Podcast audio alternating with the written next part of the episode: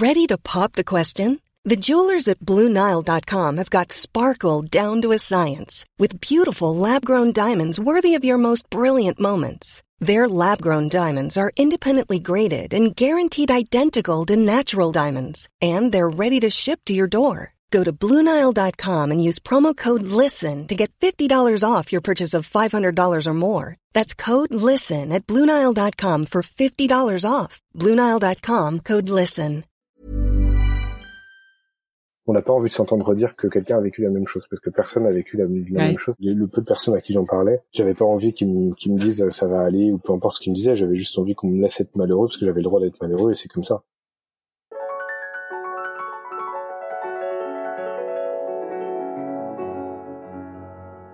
Bienvenue dans Alors c'est pour bientôt, le podcast qui donne la parole aux femmes et aux couples qui rencontrent des difficultés pour concevoir un bébé.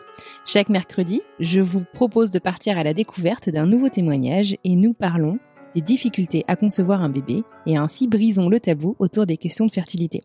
Moi c'est Anne Fleur, je vous parle depuis Boston aux États-Unis et je suis moi-même entrée en parcours PMA il y a quelques années. Aujourd'hui, j'ai le plaisir de vous présenter Valentin, qui nous parle depuis Montpellier, dans le sud de la France. Valentin nous raconte l'histoire qu'il a partagée avec Léna, sa femme.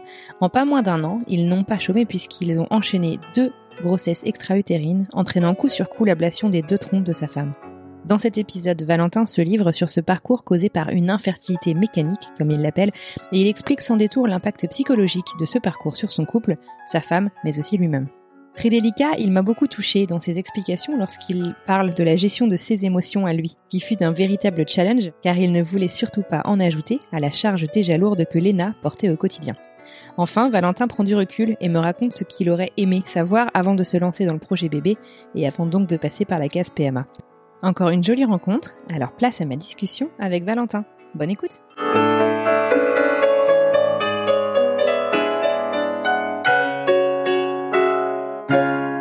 Bonjour Valentin, bienvenue sur le podcast. Euh, Merci d'avoir accepté mon invitation. Comment vas-tu et d'où est-ce que tu nous parles?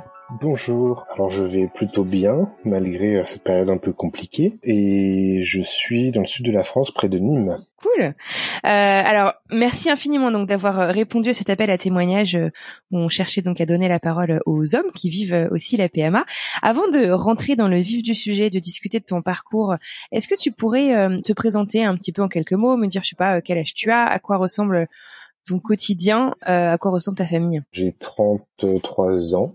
Si je dis, si j'ai, si pas oublié mon âge, c'est à peu près ça. Ma famille, elle est composée donc de mon épouse, de sa fille, qui a presque 10 ans, et de notre petit bébé euh, Fivre, qui a euh, 10 mois dans 3 jours. Oh, Super, on peut Euh, avoir les prénoms? Oui, absolument. Donc euh, non, ok. le- la, la petite c'est Loli et le petit c'est Odin. Oh, c'est trop mignon ça. Et qu'est-ce que tu fais dans la vie, Valentin? Et qu'est-ce que je fais? Je suis euh, alors je suis consultant en ingénierie logicielle et Mhm. maintenant depuis depuis juste avant le confinement, je suis aussi manager d'une petite équipe de 10 personnes dans la boîte où je travaille. D'accord, ok, super. Bon, bah écoute, merci en tout cas de prendre le temps de venir nous raconter votre histoire. Alors, est-ce que tu peux nous raconter euh, comment est-ce que euh, ça a débuté votre histoire avec euh, ta femme? Elle s'appelle comment d'ailleurs? Elle s'appelle Lena. D'accord, avec Léna. Euh, et comment est arrivé ce projet euh, bébé? Quand on s'est rencontrés avec Lena, euh, tout s'est passé assez vite. Au départ, on était tous les deux. euh, Moi, je sortais d'une relation très longue euh, euh, et je voulais pas aller trop vite. Je voulais prendre le temps, etc. Et puis ça, on a, on a vraiment une relation très intense et très fusionnelle très rapidement. Donc euh, très rapidement, beaucoup plus rapidement que prévu, on a emménagé ensemble. On a eu envie de de, de rajouter, d'a- d'agrandir notre famille, on va dire. Et, et donc, euh, on a commencé à, à, naturellement, comme tout le monde se, se dit que tout va bien se passer, euh, à, à essayer de faire des bébés. Et puis euh, la première, euh, donc euh, assez rapidement, Léna est tombée enceinte et ça a fait une fausse couche, donc on s'est pas inquiété plus que ça puisque ça, ça on sait que ça arrive, hein, c'est pas rigolo mais que ça arrive. Euh, et puis deuxième tentative, euh, grossesse extra-utérine euh, avec une bonne hémorragie et donc du coup euh, euh, ablation d'une trompe. Et ensuite, euh, donc euh, après ça, donc un peu de temps pour le repos, etc. Euh, mais du coup, de troisième essai, et du coup troisième essai, deuxième grossesse extra extra-utérine, pardon, euh, avec une hémorragie encore plus grosse et, et là pour le coup, on, on, a été encore plus inquiet que la première fois pour le pour le, la vie de la femme, on va dire. Ah et du coup, ablation de la deuxième trompe, et du coup, bah forcément euh, une, stérilité mécanique, puisque sans trompe, euh, forcément les ovules ne peuvent pas parcourir le chemin à faire entre les ovaires et, l'utérus. Mm-hmm. Et donc, euh, et donc après ça, bah, on savait que l'étape d'après, si on voulait continuer à avoir un, bébé qui vienne de nous, ce serait forcément la fille. Donc voilà comment est-ce qu'on en est arrivé. À la PMA, d'accord, très bien. Alors merci pour cette historique. Euh, pour clarifier, Loli, ça, elle, elle était déjà là, c'est ça? Elle était déjà là, oui. C'est elle est née d'une première union de, ma femme. Euh, et, et, pour le coup, c'était pareil. Elle avait eu aucun souci pour tomber enceinte, pour la grossesse, etc. D'accord. Et après, le, par contre, elle est juste née par césarienne, c'était un peu compliqué parce que des discussions qu'on a eues avec ma femme, Léna avait du mal à accepter que qu'elle sorte de son corps. Même le, le, début de l'arrivée de Loli, euh, euh, son début de, de, de, vie a été compliqué avec la relation avec sa mère aussi. Euh. Donc il y a, y a tout un historique aussi de relation maternelle de, de ma femme qui, je pense, rajoute encore, encore à sa charge à elle qu'elle a dû traverser pendant toutes ces épreuves. Et euh, pour avoir une idée du coup entre donc ces trois essais qui ont été euh, bah, hyper compliqués et du coup dangereux pour euh, la santé de Léna, tu le disais, ça, ça s'est passé sur combien de temps à peu près? Ça s'est passé alors sur le pour, pour tout ce qui est avant PMA, ça c'est tout a été relativement vite parce que je pense que tout a duré sur sur moins d'un an, je pense les ah deux, ah ouais, les, la fausse couche et les et une fausse couche en un an, c'est. Oui, il y avait, on avait aucun, en gros, on n'avait aucun problème de, de fertilité euh, mm -hmm. entre nos gamètes, mm -hmm. mais c'est plus effectivement le, le, toute la partie, bah, du coup, adhérence des trompes euh, dans l'appareil génital de Nena qui faisait que, qui ont, qui ont engendré tous ces problèmes, mais qui engendrent toujours aujourd'hui des problèmes, notamment avec toutes ces douleurs, etc., d'endométriose. Et... Euh, ah, elle a de l'endométriose en plus. Ouais, énormément. D'accord, ok. Donc c'est ce qui explique euh, les grossesses extra-utérines. Absolument. Et du coup, les opérations des grossesses extra-utérines, on, suppose que ça a empiré l'endométriose, parce que ça aurait encore plus déplacé de, de tissu.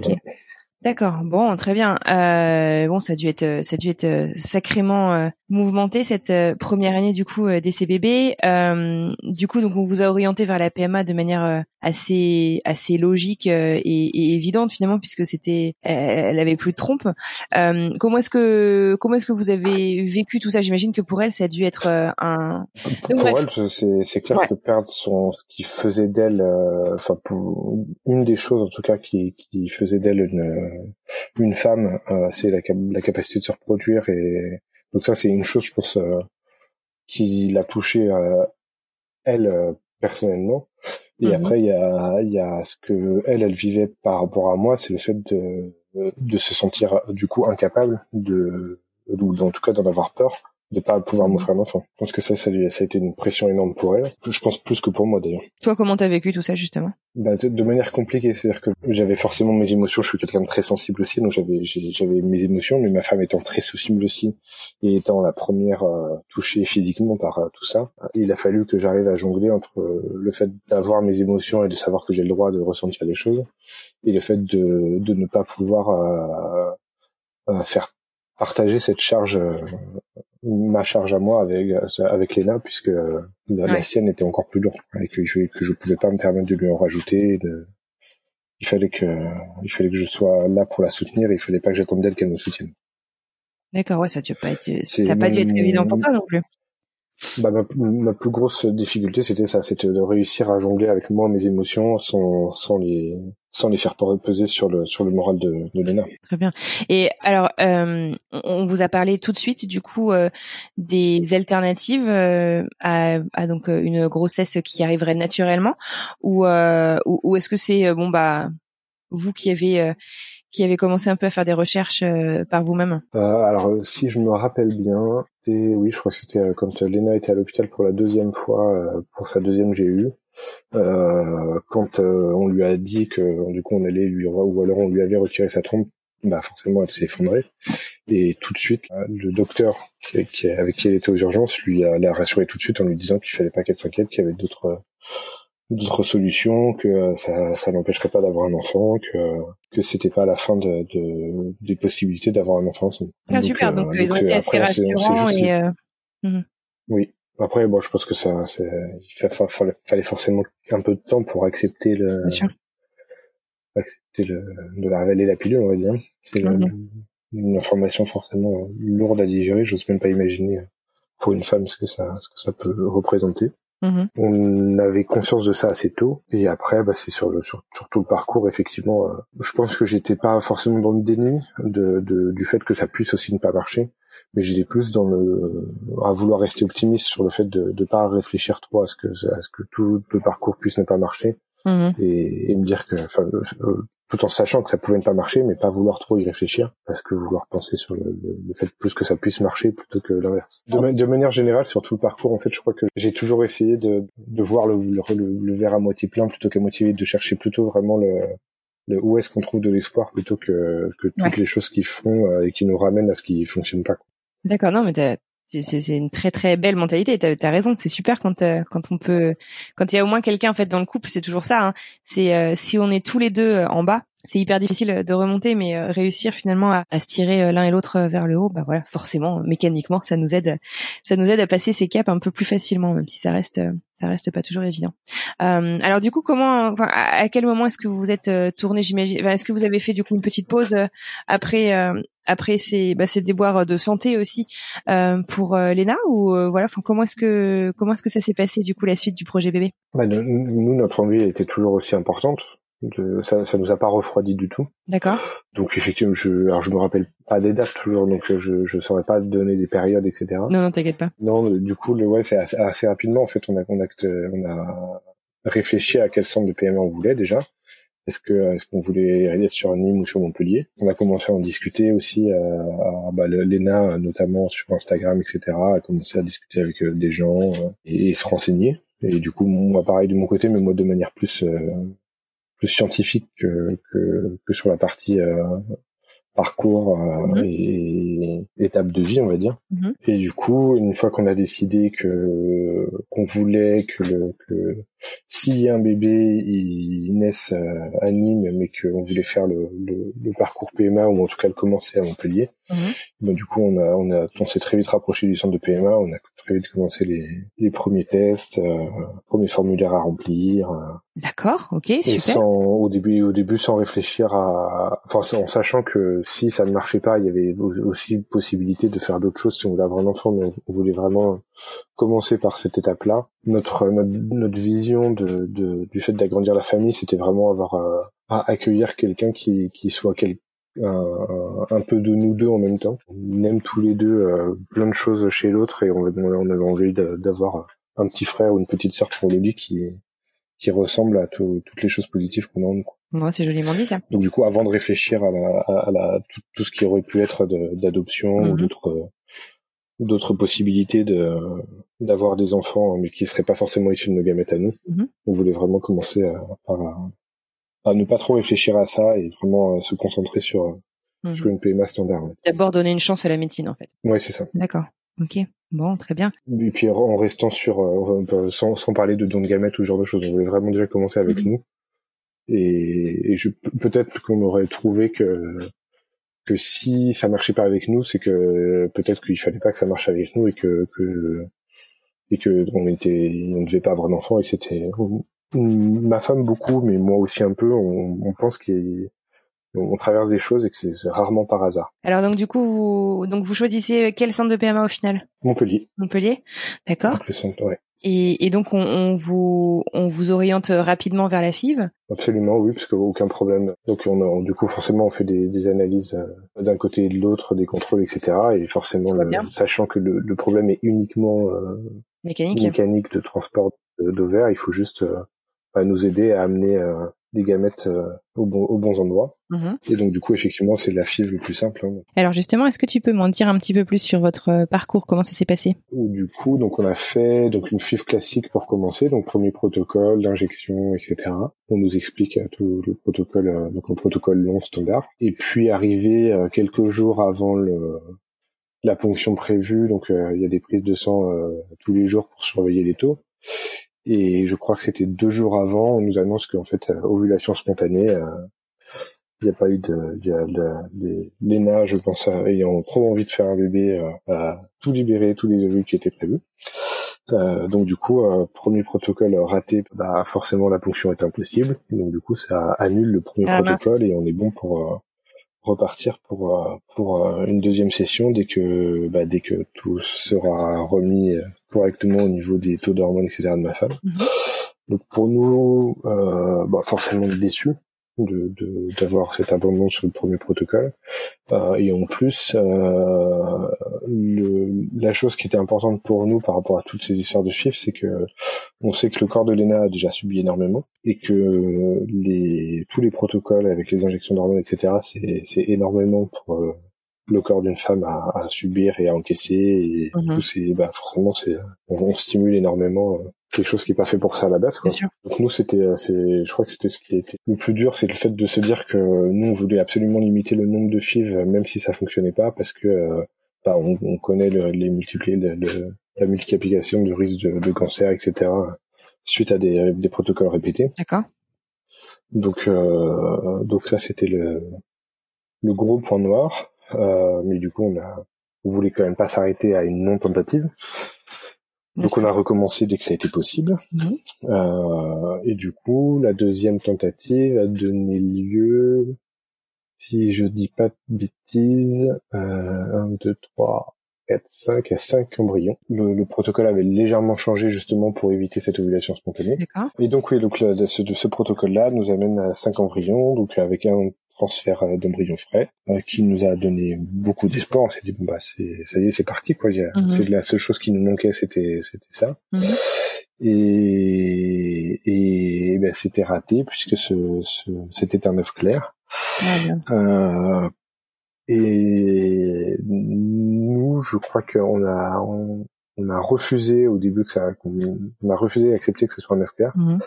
Euh, C'est-à-dire que le, le, quand on est allé voir le, le médecin de PMA de, de la clinique euh, à Montpellier, tout au début, il était, il était un peu sceptique et puis après il nous a dit non non mais là et en gros il nous a dit bon bah ça va partir tout seul etc et, et nous on est on, dans notre tête c'était pas possible il y avait il y avait encore des chances la façon dont, on- dont tu nous l'avais dit on s'est dit qu'il y a- que peut-être il y avait encore une chance que ça soit bon Mm. et euh, et du coup bah le, le- Lena avait continué à prendre ses ses, bah, ses prescriptions euh, comme si ça allait Mhm. et je pense que ça n'a pas aidé au fait que du coup l'évacuation de, de cet œuf clair qui était du coup pas, pas, pas un bébé viable euh, a été très longue et du coup a nécessité plusieurs interventions euh, pour tout évacuer correctement et donc du coup ça a rendu le truc encore plus difficile. Ouais. Euh, surtout pour Lena, parce que forcément c'est encore une fois qui, ouais. qui avait à subir tout ça. Du coup, c'est là où après ça, où émotionnellement c'était, on, a- on avait pris une grosse claque quand même, et, et on, on- pour nous, c'était tellement sûr que ça allait fonctionner une fois qu'on est passé cette étape-là que, que c'est, là que vraiment, je crois qu'on a eu le moment le plus difficile à passer. Donc, du coup, là, il nous fallait forcément une pause, il nous fallait quelque chose de, d'un peu positif. Et donc, du coup, un, un an avant, justement, quand on avait quand on a passé toutes les épreuves de grossesse sexuelle-utérine, etc., et le- la, la- l'infertilité de Lena euh, à cause de ça, on avait décidé de se marier un an plus tôt Ah, pour justement avoir des choses un peu positives, euh, se concentrer sur des trucs euh, constructifs et, et, et repartir, on va dire, à avoir des, des, des, des bons souvenirs plutôt que des mauvais souvenirs euh, dans ces, dans ces moments-là. Donc du coup, on a décidé euh, là de se laisser un peu de temps et donc du coup de faire, euh, de partir trois semaines à Bali pour, euh, trois semaines, non deux semaines malheureusement, plus court que ce qu'on aurait aimé. pour justement évacuer un peu, profiter un peu l'un de l'autre. euh, Et c'était c'était le, premier vraiment moment qu'on a passé que tous les deux en amoureux. euh, Et donc du coup, ça nous a permis de nous retrouver, de souffler. Et du coup, on s'est- on a- on n'avait pas trop défini quand est-ce qu'on voulait euh, reprendre la PMA et du coup euh, voir ce qu'il en était avec les embryons congelés. Ouais. Euh, Mais finalement, ça c'est, on en a reparlé assez vite en revenant. Notre voyage était fin d'été 2018, c'est ça. Et du coup, euh, on a repris le protocole assez rapidement, enfin repris le protocole, repris euh, le contact avec les PMA et les rendez-vous assez rapidement puisqu'on a programmé un transfert d'embryons congelés le 6 novembre, si je dis pas de bêtises. ah oui, donc oui, effectivement, si c'est assez rapide. D'accord. Toujours euh, avec Oui, le même que centre, ouais. toujours avec le même centre, et du coup avec un des quatre Mhm. embryons, Euh, sachant sachant que la question se posait de savoir si on en mettait deux ou pas. Le médecin n'était pas pour à cause du risque de, de bah oui, à cause des antécédents, bah, l'utérus avait multicicatriciel à cause des, des deux GU et de la césarienne pour son pour pour le lit. Donc du coup, c'était, il voulait, il préférait éviter puisque une grossesse gémellaire aurait été beaucoup plus risqué. Donc du coup, on est reparti sur euh, un embryon et du coup qui avait passé, j'avais fait le compte, mais quelque chose comme 237 jours euh, au congélateur, quelque chose Donc c'était ouais, c'était un, finalement moins d'un an après le transfert d'embryon frais. Ce transfert-là, donc du coup, contrairement à tout ce qu'on avait fait ou avant, on avait décidé pour euh, nous et pour les autres de, de, parler, de rester le plus ouvert possible avec notre famille, avec avec nos proches, avec même avec Loli on lui disait que ce qu'on faisait, que là on essayait, etc., que on essayait d'être le plus transparent possible. Euh, cette fois-là, on a décidé de, pour réduire aussi les, les déceptions et les douleurs des gens, de n'en parler à personne et du coup de le garder que pour nous et de ne l'annoncer qu'une fois que ce serait sûr si jamais ça devait marcher. Plein de raisons. La, la, première par rapport à Loli, c'est que ça servait à rien de, de, lui rajouter elle aussi de la douleur à partager avec nous, alors que à 8 ans, euh, elle a d'autres choses à se concentrer que que de savoir si un jour oui ou non elle va avoir un petit frère et de voir que sa mère elle part à l'hôpital tous, bien sûr. Tous les six mois parce que c'est à nouveau il y a des soucis. Et éviter euh, de rajouter de la charge émotionnelle inutile à, à une enfant de 8 ans euh, qui a ses propres émotions à traverser déjà euh, entre ses parents séparés, le fait d'être une semaine chez son papa, une semaine chez sa maman, etc. Donc on a on a gardé ça pour nous. Et même par rapport à nos proches et notre famille où bah, y a, pour le coup là il y a plein de raisons. Il y a le fait que de s'entendre les bah, c'est tous les conseils ou les pseudo conseils ou les ou les euh, alors je sais pas comment dire ça de manière peu péjorative parce qu'on sait que hmm. c'est souvent c'est pas il y a, y, a, y a, pas de mauvaises intentions mais c'est c'est des choses qu'on qu'on n'a pas envie d'entendre et qu'on n'est pas qu'on a rarement en tout cas envie d'entendre ou qu'on est rarement prêt à entendre. Euh, et c'est vrai que moi dans tous ces moments-là j'avais pas tout les, le peu de personnes à qui j'en parlais j'avais pas envie qu'ils me, qu'ils me disent ça va aller ou peu importe ce qu'ils me disaient. J'avais juste envie qu'on me laisse être malheureux parce que j'avais le droit d'être malheureux et c'est comme ça. Et souvent enfin moi je crois que c'est c'est un des trucs les plus importants que je retiendrai en tout cas de tout ce parcours sur le sur la partie échec en tout cas. C'est le c'est bien d'avoir des amis des, de la famille etc qui veuillent nous soutenir. Le soutien c'est pas ça peut pas passer par des par euh, des conseils de comment est-ce qu'on doit prendre les choses vivre les choses euh, chacun va avoir sa sa façon de de, de ressentir de de traverser les épreuves, etc. Et je sais que pour avoir des, des, amis qui sont potentiellement dans la même situation, je, même si euh, on, peut croire qu'on a vécu les mêmes choses, qu'on a pu traverser des choses similaires, etc.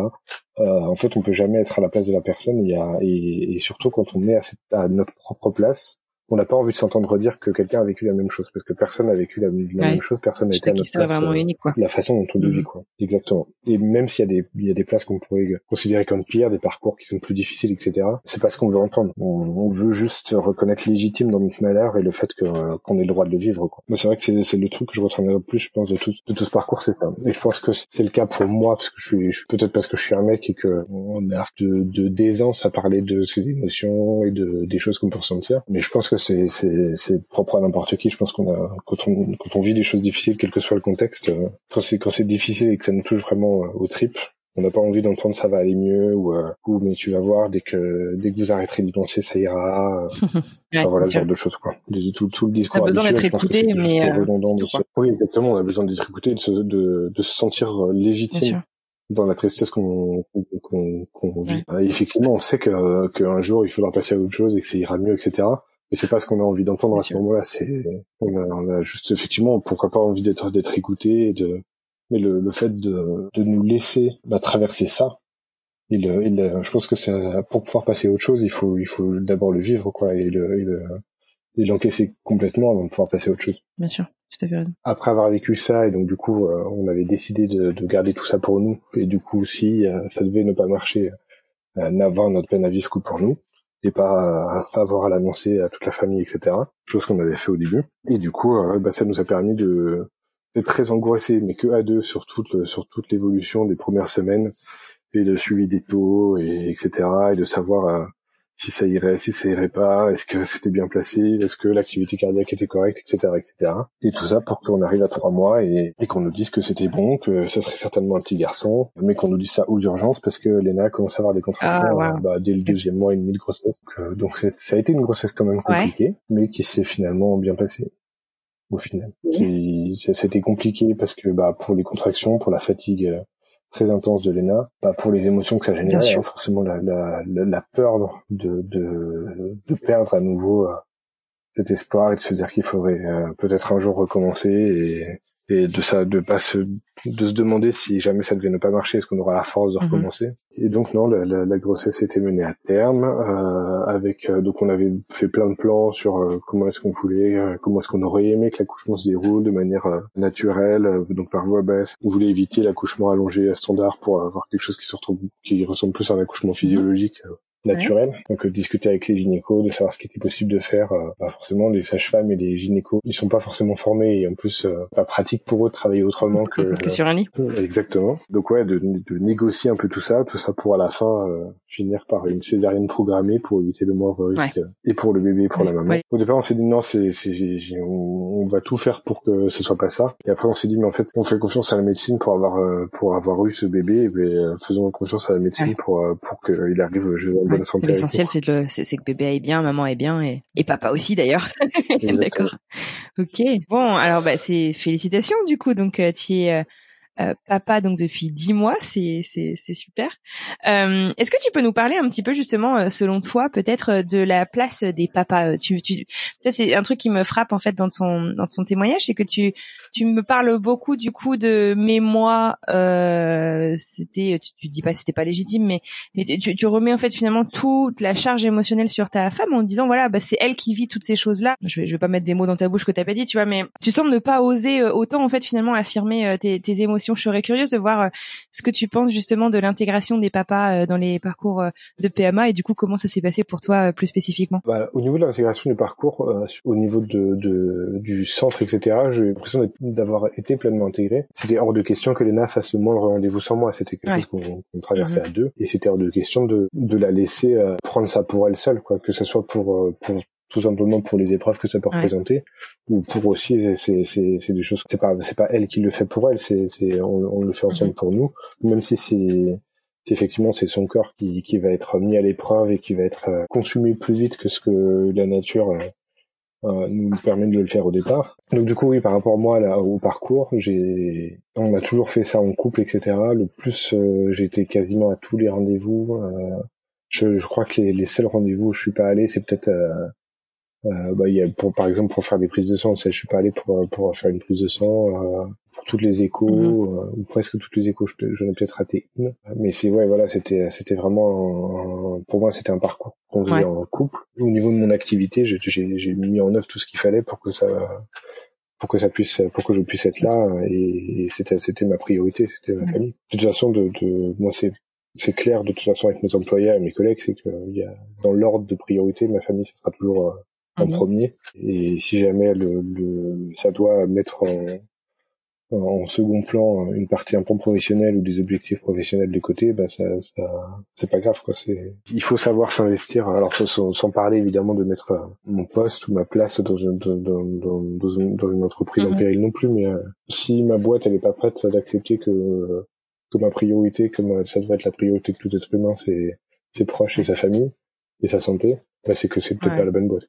Donc, euh, donc moi, j'ai toujours été clair avec mes employeurs là-dessus et, et, ça s'est toujours très bien passé. Donc du coup, sur tout le parcours, j'ai eu aucun problème à faire tous les rendez-vous, tous les tous les entretiens, tous les tout ce qu'il y avait à faire avec ma femme euh, là-dessus pour le pour le être à ses côtés pour euh, pour les choses qui, qui la concernent elle au niveau de son corps, mais aussi pour être là pour euh, toutes les discussions qu'on a avant en couple. Quoi. Ok. Et euh, justement, est-ce que tu en as parlé en fait du coup euh, dès le début de ce projet bébé à ton employeur ou est-ce que tu n'as pas forcément donné de détails en disant voilà j'ai besoin de ce temps-là, c'est pour la santé, pour ma famille? Non, bah, bah vu, qu'au début c'était c'était assez clair pour nous avec Léna que on, on trouve qu'il y a trop de tabous autour de la PMA et que du coup ça, ça rajoute au stress des gens qui traversent ça euh, le fait de, de, de, de, connaître trop peu de choses par rapport à, à, à, tout ce parcours et à tout ce qui existe autour de la PMA.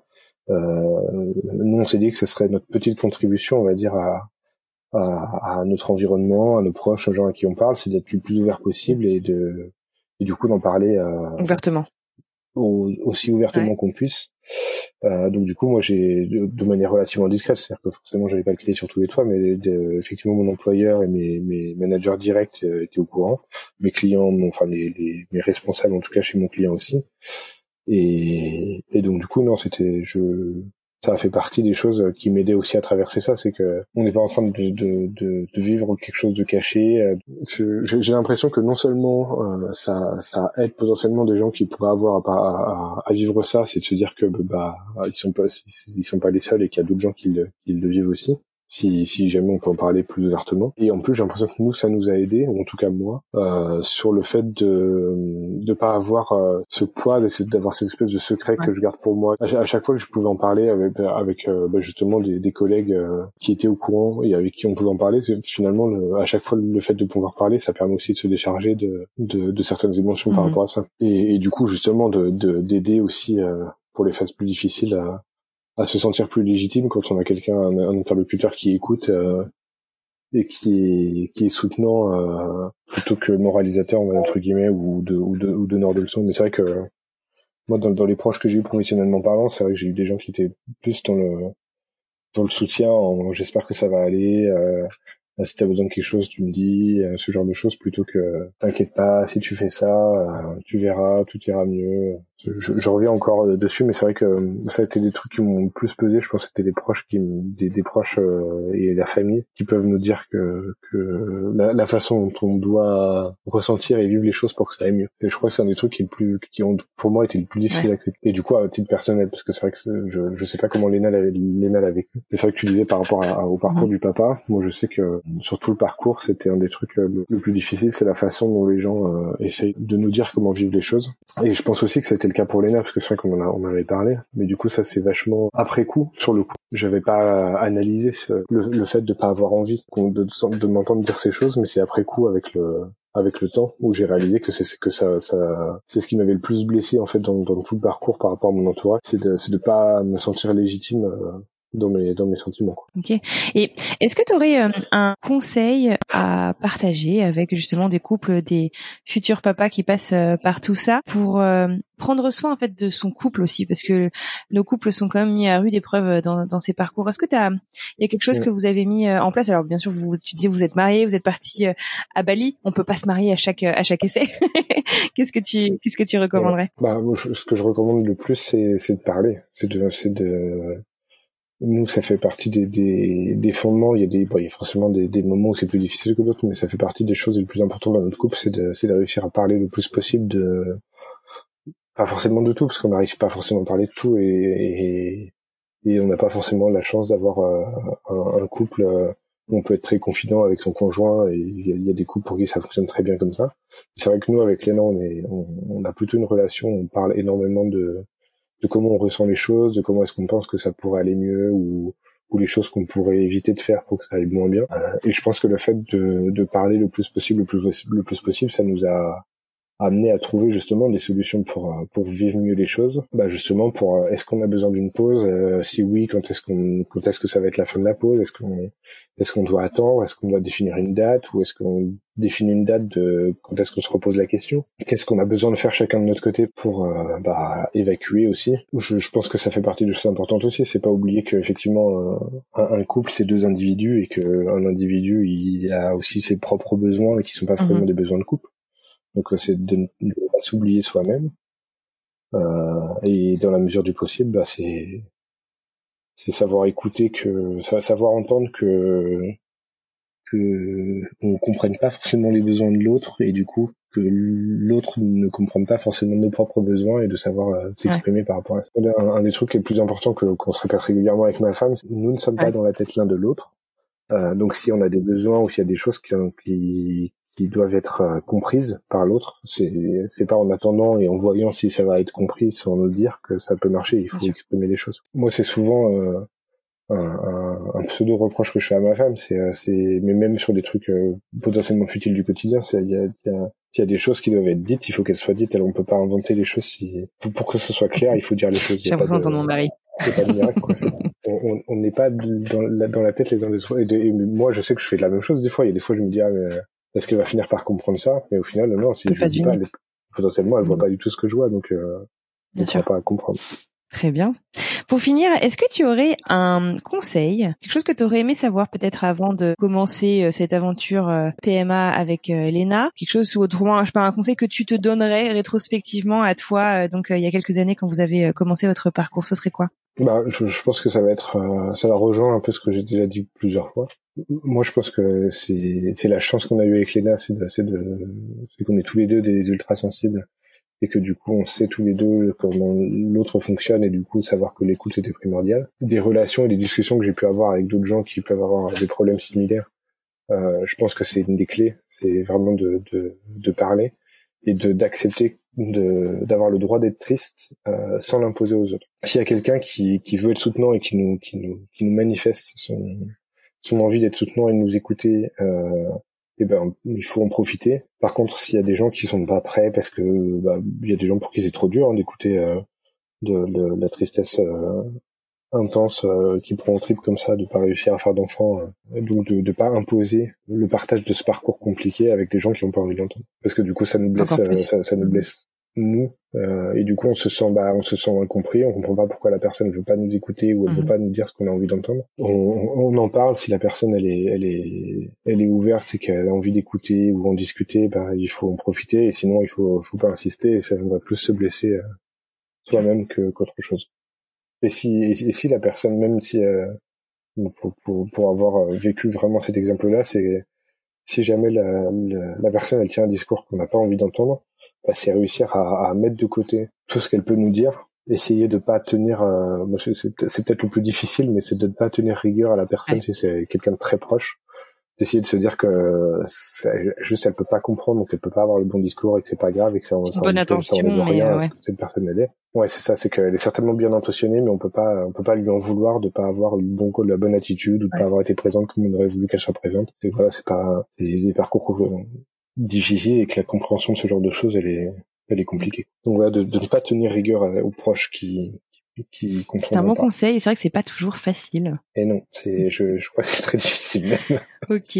Bon, eh bien, écoute, Valentin, en tout cas, je te dis un grand merci d'avoir passé euh, cette petite heure avec moi pour euh, me raconter votre parcours. Est-ce que euh, vous pensez, alors, Odin vient d'arriver, c'est pas pour tout de suite, j'imagine, mais vous relancez dans un parcours comme ça pour un autre enfant ou est-ce que voilà la famille est au complet pour l'instant? Moi, pendant longtemps, j'étais j'étais plutôt ouvert à l'idée d'envisager de, au moins de, de laisser leur chance à nos deux embryons qui nous restent au congèle. Léna, clairement, vu la difficulté de la grossesse et la difficulté des premiers mois de, de naissance, euh, après la naissance de Dain, elle pense qu'elle sera jamais prête à retraverser ça, que ce sera trop pour son corps, sera trop pour, euh, pour tout, euh, et qu'en plus, par rapport à, sa, à ses besoins, justement, en tant que femme, etc., qu'elle elle peut pas se réengager à nouveau auprès d'un autre bébé de, et de se engagé parce que forcément c'est assez c'est énorme hein, comme investissement de temps euh, et de et de d'émotions. Au départ, après la naissance de Dain, c'était comme ça. Euh, donc Lena plus euh, complètement fermée à l'idée et moi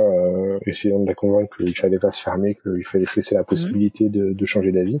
Et puis à force de discussions et de temps qui passe, je pense que naturellement, les deux embryons congelés qui nous restent, on va les les donner à la science pour que, bah, continuer à, à, aider la médecine à progresser sur, euh, sur toutes ces techniques-là qui nous nous ont offert notre bébé euh, mon chéri et, et, que notre famille est au complet avec euh, nos, deux bébés. On doit un bébé qui est plus un bébé du tout, hein, mais qui bien comprendre. Super. Eh ben écoute, en tout cas, merci beaucoup. Euh, je suis vraiment ravie donc euh, de pouvoir partager votre histoire euh, aujourd'hui dans le podcast. je vous souhaite ben voilà plein de bonheur pour continuer tous les quatre en famille et je te souhaite une excellente continuation. À bientôt. merci beaucoup anne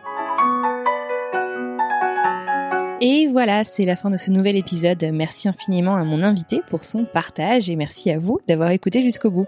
Si vous souhaitez soutenir le podcast, parlez-en autour de vous, partagez-le avec votre entourage afin vraiment de permettre à toutes les femmes, hommes, couples qui passent par là de retrouver ces témoignages pleins d'informations, d'espoir et de bienveillance. Sinon, rendez-vous sur Apple Podcast pour donner 5 étoiles au podcast et lui laisser un petit message afin de nous aider à gagner en visibilité. Si vous souhaitez venir débattre, poser des questions à propos du dernier épisode avec la communauté, Rejoignez-nous sur Instagram, at alors c'est pour bientôt podcast, et pour témoigner, direction le site internet alors c'est pour bientôt podcast.com. Sur ce, je vous souhaite une excellente journée et j'ai déjà hâte de vous retrouver mercredi prochain.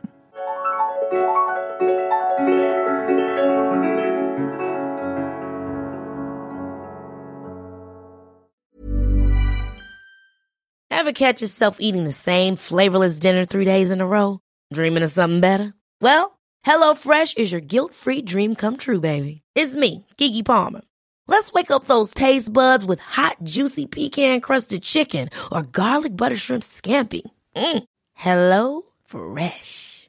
Stop dreaming of all the delicious possibilities and dig in at HelloFresh.com. Let's get this dinner party started.